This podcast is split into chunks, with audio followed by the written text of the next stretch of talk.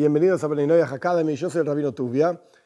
Expliqué en la clase pasada que si bien Beninoya pueden cumplir los preceptos de la Torah que no fueron mandados a hacer, ni que hablar que deben cumplir aquellos que sí fueron mandados a hacer, no matar, no robar, no comer parte de un animal vivo, etc. Como ya se explicó y como vamos a seguir explicando, porque nunca amplié, nunca desarrollé todos los siete preceptos, sino que desarrollamos algunas partes, algunos asuntos fundamentales e importantes de algunos de los preceptos y tenemos que seguir estudiando.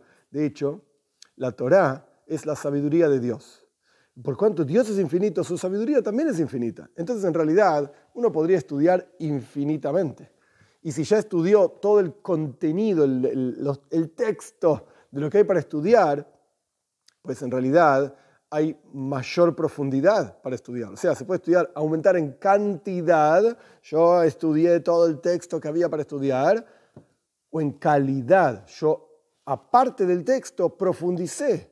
Y cuando el texto cita algo, pues fui a la fuente y empecé a mirar qué dice la fuente. Y después fui a la fuente de la fuente y así sucesivamente siempre se puede aumentar, no solamente en cantidad, sino que también en calidad, en profundidad, en comprensión, etc. Entonces la Torah es infinita, podemos estudiar en forma infinita, yo no soy infinito, por supuesto, etc.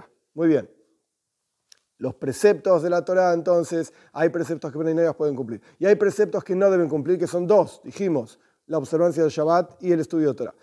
Pero ¿de dónde sale esto y cómo es y por qué? Muy bien, vamos a ir paso a paso. Shabbat. Shabbat. El Talmud dice en el Tratado de Sanedrin, claramente dice que un no judío que observa el Shabbat recibe pena de muerte. Esto no se refiere a una pena de muerte que un juzgado rabínico aplicaba, que hoy en día directamente ni se aplica la pena de muerte. No tenemos el templo, no tenemos el gran juzgado que se llamaba Sanhedrin, que era un juzgado de 71 ancianos. No se aplica la pena de muerte hoy en día. ¿Qué significa eso? Que no se aplica en términos concretos. No se mata a nadie. No hay ningún juzgado rabínico en ninguna parte del mundo que vaya a matar a nadie, ni a judío ni a no judío. No tenemos el poder, no tenemos las condiciones que corresponden, el templo, etc. Ok, perfecto pero continúa vigente una pena de muerte celestial. ¿Qué significa una pena de muerte celestial? El concepto es básicamente así como un muerto. No piensa porque está muerto y no siente porque está muerto. De la misma manera, una muerte espiritual lo que representa es una persona que tiene incapacidad de entender conceptos divinos de la Torá, del judaísmo, sobre Dios, etcétera, y tienen capacidad de sentir esos, esas cuestiones en su corazón. ¿Qué significa sentir en el corazón? Es muy sencillo. Así como cuando una persona está excitada por alguna cuestión el corazón late más fuerte porque está excitada, de la misma manera, nuestro corazón, físicamente hablando, debería estar excitado por Dios.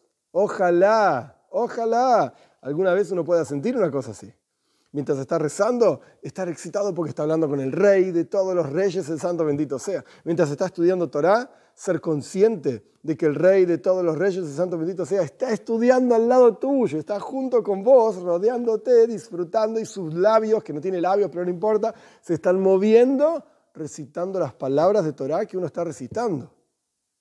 ¡Wow! Es otro rezo y es otro estudio de Torah. Ojalá pero a esto se refiere sentir el rezo, sentir una mitzvah, un precepto, sentir el estudio, entender el estudio, si uno pudiese entender en forma cabal. Ya dije, la Torah es infinita, así que em, no existe la completitud, la plenitud de la Torah en términos más profundos. Pero bueno, uno podría llegar a entender todo el texto. Y si uno pudiese realmente entenderlo, incorporarlo, al punto tal de poder repetirlo, no estoy diciendo repetir de memoria, palabra por palabra, eso ya es un nivel impresionante, pero por lo menos poder entender los conceptos y decir, sí, tal concepto se refiere a tal cosa, tal concepto se refiere a tal cosa, etc. Esto realmente estaría en el interior de la persona. Un muerto no piensa, no siente, es decir, tiene imposibilidad de esto, y este es el concepto de la muerte celestial. Nuestros sabios dicen, aquella persona no judía que observa el Shabbat, Shabes, en la pronunciación ashkenazí, que significa ashkenazí, para otra clase, no eh, recibe pena de muerte celestial. Quiere decir que es algo extremadamente grave, pero tenemos que entender qué significa la observancia de este llaves, pues esto lo vamos a entender a partir de las siguientes clases, Dios mediante.